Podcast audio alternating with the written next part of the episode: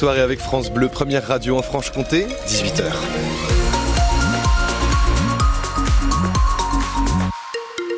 Attention au vent ce soir dans la région Météo France a placé le Doubs et le Jura en alerte jaune avec des rafales qui atteindront les 65 km par heure. Demain, il va faire gris, pluvieux, mais il fera bon. Météo complète juste après les infos. Louis Stoman, bonsoir. Bonsoir. Les tracteurs viennent tout juste de rentrer dans leur ferme, mais voilà que les pelleteuses veulent se faire entendre aussi. Alors, les artisans du BTP de Haute-Saône et du territoire de Belfort ne comptent pas bloquer la 36 demain, mais ils veulent, ils ne veulent pas être oubliés pour autant.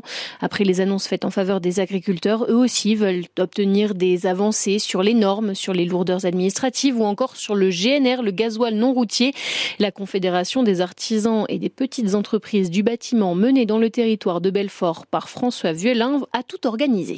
Il y a un convoi qui part de Lure sur Héricourt le matin. Il nous rejoignent à Montbéliard et après de Montbéliard on repart à Belfort. On va pas bloquer l'autoroute complète. Là on fait pas une opération de blocage, on fait simplement une opération de visibilité en bloquant juste une seule voie sur l'autoroute.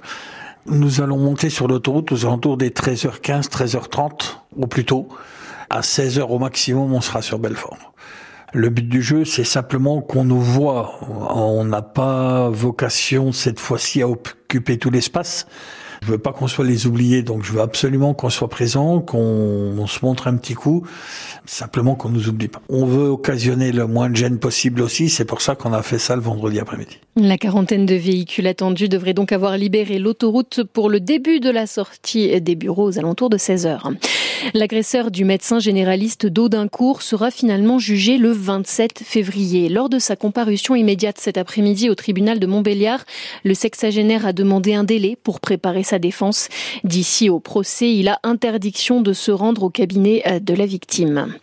Les parents d'élèves se mobilisent en ce moment. C'est parce que la carte scolaire de la rentrée 2024 est en train d'être élaborée et que certaines classes devraient fermer en Franche-Comté, ce qui ne plaît pas du tout aux papas et aux mamans. Manifestation ce matin à Noironte, dans le Doubs. Demain, rebelote à Champagné, toujours dans le Doubs, mais aussi à Oxelba, dans le territoire de Belfort. Et pour lutter contre le harcèlement et les violences qu'il entraîne, à la rentrée prochaine, des cours d'empathie doivent être généralisés dans les classes. C'est le programme lancé il y a quelques mois par Gabriel Attal, alors ministre de l'Éducation, mais certains établissements les ont mis en place depuis plusieurs années, comme à Sensé dans le Doubs. Alors Magali Homo, ça donne quoi ces cours d'empathie? Donc les enfants. Ici, on lève le doigt pour parler et surtout, on écoute les autres. Il n'y a pas de bonne ou de mauvaise réponse. Ce matin, c'est une situation fictive de conflit entre élèves qui est décryptée. De se une bagarre lors d'un jeu de balle aux prisonniers. Il y a souvent euh, des élèves qui trichent. Isor, 10 ans. Ça explique à tout le monde euh, comment faut être euh, régler les problèmes. Régler les problèmes pour éviter les problèmes. Arsène. Parce que comme ça, au moins, tu te fais un peu moins disputer par la maîtresse.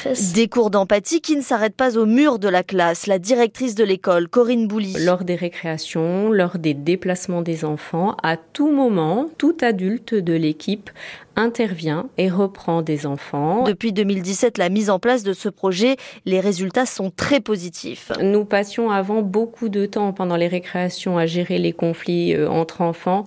Aujourd'hui, ça va être peut-être une à deux fois dans la semaine. On ne renvoie jamais un enfant lui disant euh, ce n'est pas grave, euh, c'est une petite histoire d'enfant. Alors oui, c'est une charge de travail supplémentaire, mais l'enseignante l'assure, c'est nécessaire. Et pour l'instant, seule une centaine d'écoles dans le Doubs ont mis en ces heures dédiées à l'empathie.